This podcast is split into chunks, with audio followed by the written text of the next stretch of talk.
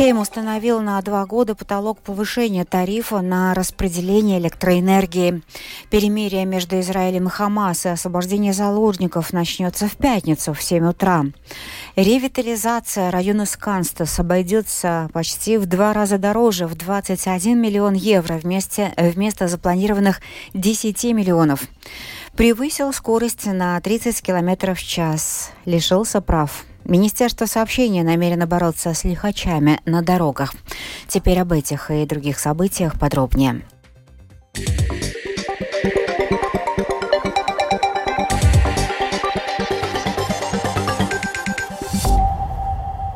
Сегодня парламент Латвии в окончательном чтении принял несколько законов, которые касаются тарифов на электроэнергию и поддержки э, жителей в оплате счетов за, электро... э, за электричество. В частности, временно введен потолок на прирост платы за распределение электроэнергии. За дебатами всеми следил Михаил Никулкин.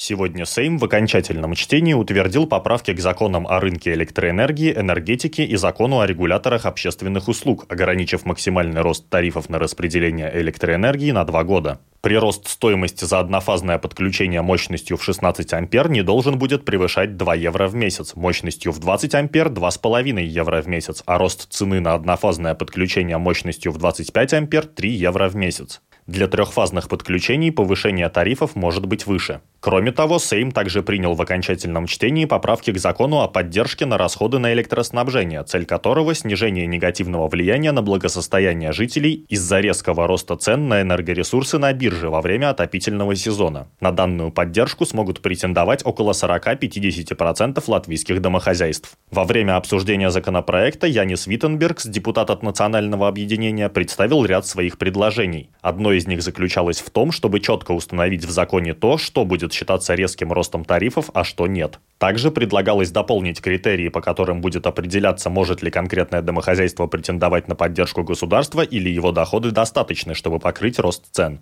Вот что он сказал в своем выступлении. После множества вопросов ответственное министерство перечислило те позиции, которые можно причислять к расходам. И меня удивляет то, что в них не включены и не будут включены ежемесячные платежи банкам за то, что какая-то семья взяла ипотечный кредит для покупки жилья. У меня это ассоциируется с одним телевизионным сюжетом, где мама-учитель купила квартиру в Баложах, воспитывает двоих детей, и она признает, что после банковских платежей у нее остается очень маленькая сумма денег, и она не может свести концы с концами и выжить. В этом случае мать с двумя детьми — это домохозяйство, которое платит банкам возрастающую ежемесячную сумму, не может квалифицироваться на поддержку, так как ее расходы не будут приниматься во внимание. Предложение Яниса Виттенбергса ранее было частично одобрено ответственной комиссией. Несмотря на это, против высказалась председатель комиссии Сейма по народному хозяйству хозяйству депутат от прогрессивных Скайдрита Абрама. Идея очень красивая. Политикам подобает заботиться и пытаться максимально выжить из госфинансирования все возможное на поддержку. Но все же нам нужно помнить о цели – поддержки жителей с низкими и средне низкими доходами. Нельзя, чтобы круг критериев безосновательно расширялся, так чтобы буквально каждый второй житель Латвии мог бы претендовать на поддержку, так как у каждого второго окажется какой-то кредит на жилье, снижающий его уровень доходов, или аренда квартиры за тысячу в месяц, и он еще запланирует ремонт или покупку мебели и так далее. У меня есть сомнение, что государство сможет поддержать всех, если мы все это постараемся включить в законопроект. На мой взгляд, это было бы введением в заблуждение домохозяйств и наших жителей. Ни одно из предложений Виттенбергса в итоге не нашло поддержки в парламенте. При этом за принятие всех законопроектов, относящихся к ценам на электричество, депутаты парламента проголосовали единогласно. Михаил Никулкин, служба новостей Латвийского радио. Депутаты Сейма Латвии сегодня в целом одобрили поправки, которые позволят Центру сберкому аннулировать мандаты депутатов Дум самоуправлений за необоснованные пропуски заседаний. Эти поправки решено рассмотреть в срочном порядке. Председатель комиссии Сейма по госуправлению и самоуправлением Олег Буров сказал в Сейме, что эти поправки – реакция на ситуацию в Резекненской думе, где не могут собрать кворум, и Дума не может принять решение о повышении зарплат педагогов педагогов, о стабилизации финансового положения. Олег Буров рассказал, что подразумевает упомянутые поправки к закону о статусе депутата Думы самоуправления. Центральная избирательная комиссия аннулирует полномочия депутата, если депутат в течение трех месяцев без уважительных причин не посетил более половины очередных заседаний Думы. Как мы знаем, есть обязательное требование к самоуправлениям созывать очередное заседание Думы раз в месяц. Поэтому мы и взяли минимальный вариант – три месяца, три заседания. Разумеется, заседаний может быть и больше. В большинстве самоуправлений заседания проводятся два раза в месяц. Сейчас мы говорим о более чем половине пропущенных заседаний, о двух. Аннулирует полномочия Центральная избирательная комиссия. Она аннулирует, а потом предлагают место следующему депутату из списка. То есть следующий депутат должен вступить в должность. Сегодня Сейм Латвии во втором чтении принял поправки к криминальному закону. Ко второму чтению было подано 21 предложение. Все они касаются ужесточения ответственности за преступления против латвийского государства и его первых лиц жителей. В частности, 231 статья предусматривает наказание за ложное информирование о взрывчатых, ядовитых, радиоактивных веществах или подложенной взрывчатке. Согласно предложению, если ложная информация о взрывчатке касается двух или более объектов, то уже будет грозить максимум до четырех лет тюрьмы. О необходимости ужесточения ответственности за это деяние в Сейме заявил один из подателей предложения глава юридической комиссии Сейма Андрей Юдин. Это предложение связано с тем, что актуально в Латвии, сложными сообщениями о взрывчатых веществах. И учитывая, что мы столкнулись с новой реальностью, когда в один день одновременно 700 учебных заведений получили такие сообщения, мы понимаем, что это уже не история о том, что несовершеннолетний не хочет писать контрольную работу и звонит в свою школу, а что это деятельность, направленная против Латвии. Мы подали это предложение, выслушав экспертов, и оно предусматривает, что если угрозы высказаны в отношении ряда объектов, то ответственность будет большей. Draudi ir izteikti vairākiem objektiem, atbildība būs lielāka. Катар объявил, что договоренность о временном прекращении огня и освобождении заложников, удерживаемых террористической группировкой Хамас, начнет действовать с 7 утра по местному времени в пятницу. Первая группа заложников будет освобождена также в пятницу. Тему продолжит Рустам Шукуров. Канцелярия премьер-министра Израиля объявила, что получила предварительный список имен заложников, которые будут освобождены Хамас в пятницу. Сообщается, что правительство изучает список и связывается с родными заложников. По данным Wall Street Journal, Каир получил список из 10 заложников, удерживаемых Хамас, которые будут освобождены в первую очередь. Освобождаться, по крайней мере, на первом этапе будут только дети и женщины. BBC передает, что в последний момент Хамас выдвинул некие дополнительные условия. Согласно информации Wall Street Journal, затруднение было связано с тем, что Израиль хотел, чтобы заложники были сначала переданы Красному Кресту, а затем переправлены в Израиль, в то время как Хамас хочет сразу передать их Египту. Тем временем посредник при освобождении заложников Гершон Баскин отмечает, что Хамас заинтересован в освобождении именно женщин и детей. Они для них обуза. Как только в их руках останутся солдаты и только солдаты, они начнут требовать то, чего они в действительности хотят, а именно освобождение всех палестинских заключенных, которые находятся в тюрьмах в Израиле. Между тем, министр иностранных дел Великобритании Дэвид Кэмерон сегодня сегодня прибыл в Израиль. В ходе визита в страну Кэмерон посетил кибуц Бейри, где во время нападения Хамас 7 октября были убиты более 130 человек. Кэмерон отметил, что сам хотел приехать в Бейри, чтобы своими глазами увидеть ужасающий характер нападений, которым подверглись жители кибуца. Родителей расстреливали на глазах у детей, в детей стреляли на глазах у родителей. Я слышал и видел вещи, которые, очевидно, никогда не забуду. И важно, чтобы мы это понимали. Сегодняшний день — это день, когда мы надеемся увидеть эту гуманитарную паузу. Я думаю, что это важно, потому что это возможность вывести заложников и доставить помощь. Кэмерон посетил кибуц Бейри в сопровождении своего израильского коллеги Элли Коэна который дал понять, что даже после освобождения заложников Израиль продолжит боевые действия для достижения своей цели – уничтожения правления Хамас в Газе.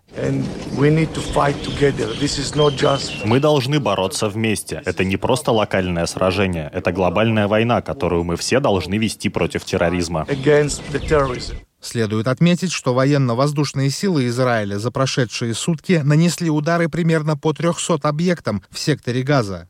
Среди этих объектов командные центры, туннели, склады оружия, места его производства и позиции для запуска противотанковых ракет. Рустам Шукуров, служба новостей Латвийского радио. Сейм Латвии сегодня единогласно поддержал начало переговоров о вступлении Украины и Молдовы в Евросоюз. За проголосовал 91 депутат. Тех, кто были бы против или воздержались, не было. Перед голосованием многие депутаты выступили с трибуны, мотивируя голосовать «за». Среди них была и бывший министр обороны, депутат от Национального объединения «Инармонницы». У меня была возможность посетить Верховную Раду Украины спустя месяц после начала полномасштабного вторжения России. И представьте, Киев окружен, рядом стоят российские войска. На всех дорогах и контрольных пунктах техника и военные. Перемещение контролируется. Но украинцы собрались в своем парламенте. Кто-то прибыл прямо с фронта, кто-то в военной форме, кто-то приехал из дома, которого уже нет, который разрушен. Они явились, чтобы демократическим путем путем, который они выбрали в 2004 году и позже в 2013 и 2014 годах, укреплять демократию и свою страну. Нужно поддержать самоуважение украинцев, но это потребует от нас многого. Потребуется убедить страны-участницы ЕС, и мы видим, что единство в Евросоюзе начало расшатываться. Это очень опасные сигналы. Уважаемые коллеги, сделаем все, чтобы убедить те страны ЕС, где единство начало уже расшатываться расшатываться совсем серьезно. Думаю, что Украина заслужила нашу поддержку, так же, как и Молдова, так же, как и Израиль. Польские перевозчики, которые 6 ноября блокируют три КПП на границе с Украиной для грузовиков, сегодня начали блокаду еще одного пункта. В связи с этим осложнение движения возможно как на въезд из, э, выезд из Польши, так и на въезд. Согласно информации польских пограничников, блокировка движения может продолжаться на пункте пропуска Медика Шегине до 26 ноября. Эту тему продолжит мой коллега Рустам Шукуров. На этом направлении на въезд в Украину на территории Польши ожидают около 1400 грузовиков. В то же время, как отмечают украинские пограничники, организаторы таких действий на территории Польши не планируют препятствовать движению автобусов и легкового транспорта. При этом организатор акции по блокированию пунктов пропуска на границе с Украиной Рафал Меклер, председатель Люблинской ячейки ультраправой партии «Конфедерация», объявил о намерении продлить протест до 1 февраля 2024 года. Основное требование польских протестующих – возвращение практики разрешений для украинских перевозчиков, которые были отменены после полномасштабного российского вторжения в Украину. Еще из новостей латвийских проект оживления района Сканстес обойдется в дополнительные 9 миллионов 300 тысяч евро, сообщили сегодня членам комиссии по финансам и административным делам Рижской думы. Таким образом, с первоначально запланированных 10 миллионов евро стоимость проекта увеличится до неполных 21,5 миллиона евро. Муниципалитету, скорее всего, придется принять решение о выделении дополнительных средств на этот проект, чтобы не потерять вложенные до сих пор финансы, в том числе средства Евросоюза. Стоит отметить, что проблемы с реализацией проекта присутствовали с момента проектирования и продолжались в процессе строительства. В Риге на улице Гростенеса будет расширен детский сад, решил сегодня Комитет Рижской думы по образованию, культуре и спорту. Работы обойдутся без малого в 11 миллионов евро. Часть средств, 4 с лишним миллиона, будет привлечено из Еврофонда, а финансирование самоуправления составит немногим более 6,5 миллионов. Строительство планируется начать в следующем году, завершить его планируется к концу 2025 года. Реализация проекта позволит обеспечить 252 новых места для воспитанников детских садов. Министерство сообщения планирует ввести запрет на использование водительских прав при превышении скорости более чем на 30 км в час. Об этом сообщила сегодня на заседании Совета безопасности дорожного движения директор Департамента услуг общественного транспорта Анне Новикова.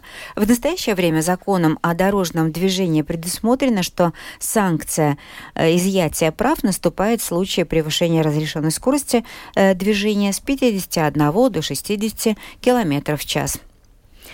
И последнее. По информации Латвии Волсцели, в четверг вечером движение по дорогам Латгалы затруднено из-за снега и гололеда. Движение затруднено в окрестностях Халуксне, Гулбене, Мадоне, Екапелса, Лудзе, Резекне и Прейли. Кроме того, по Краслове очень сложно проехать.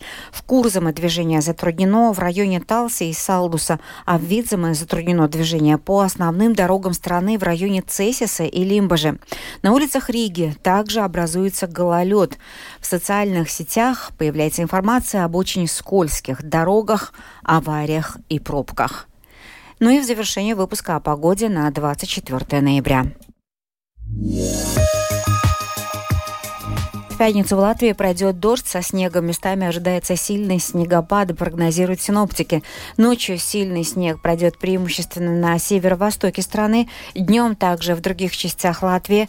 В некоторых районах страны ожидается грозы с градом. Местами Видзема и Латгала в пятницу снежный покров станет толще примерно на 10 сантиметров. Дороги во многих местах будут скользкими. Температура воздуха ночью и днем ожидается от минус 2 градусов на востоке до плюс 4 градусов на Курзамском побережье. В Риге будет облачно, днем изредка с прояснениями, временами осадки, мокрый снег, дождь, завтра к вечеру опять снег. Улицы и тротуары будут скользкими. Западный и северо-западный ветер до полудня порывами до 17 метров в секунду. Температура воздуха в столице и ночью, и днем плюс 1, плюс 3 градуса. Медицинский тип погоды второй благоприятный. Это была программа «Сегодня в 19». 23 ноября Продюсер выпуска Марина Ковалева провела Юлия Михайловская в Латвии 19 часов и 17 минут.